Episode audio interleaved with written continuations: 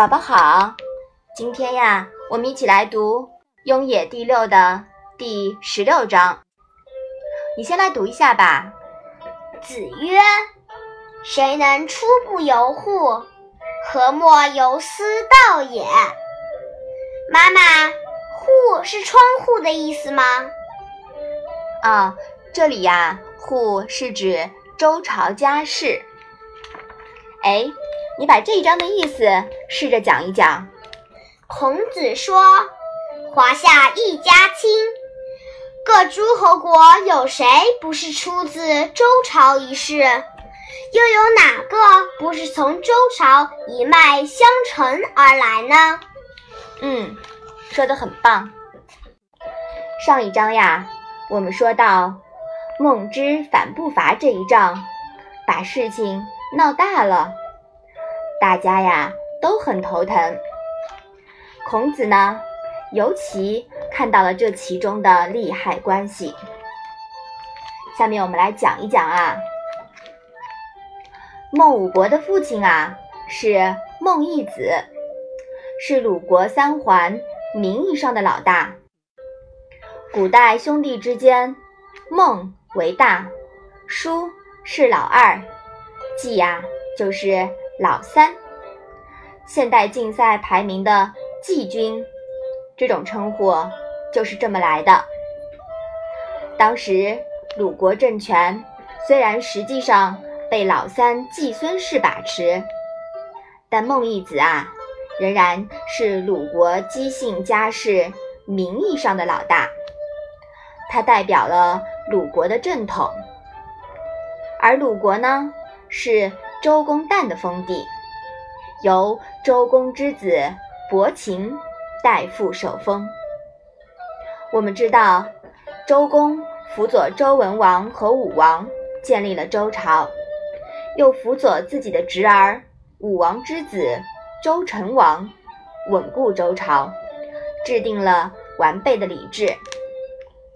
可见，鲁国是周朝最亲最信的。功臣属地，所以鲁国也是唯一被周朝允许祭祀文王、奏天子乐的诸诸侯国，以保存文脉和延续礼制，相当于周朝礼制的火种备份，也就是拷贝版。而周朝的另一大功臣太公姜子牙。则受封于齐国。你听过“姜太公钓鱼，愿者上钩”这句话吧？没有。这个故事啊，讲的呢是姜子牙用妙计获得了周文王的任用，辅佐周文王建立周朝。那齐国的首任国君就是姜子牙，他的使命。是世代拱卫周朝，因此还被特别允许齐国可以不经周天子而独具兴兵征伐之权，以备平定叛乱。前面我们说过，分陕而治时，昭公负责陕之西，周公负责陕之东。齐国和鲁国都属陕之东。这么看来呀，鲁国和齐国其实都是周公的治下，是拱卫周朝的肱骨之臣，一文一武，一条道上的战友，本应亲密无间。别说齐鲁一家，其他诸侯国原本都是同道。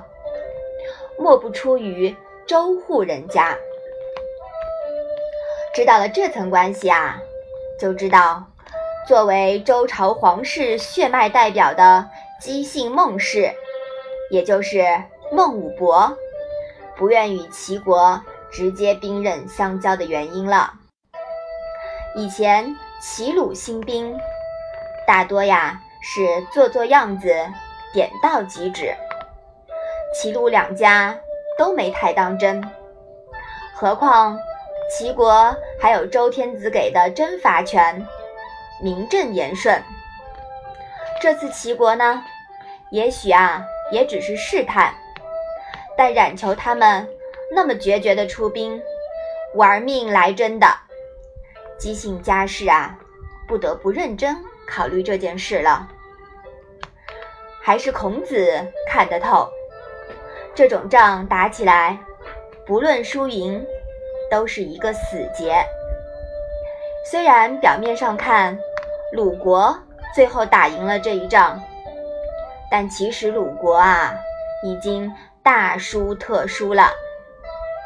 那到底是怎么回事呢？且听我们下一章来分解吧。好，你把这一章先复习一下。子曰：“谁能出不由户？何莫由斯之道也。”好的，我们今天的《论语》小问问就先到这里吧。谢谢妈妈。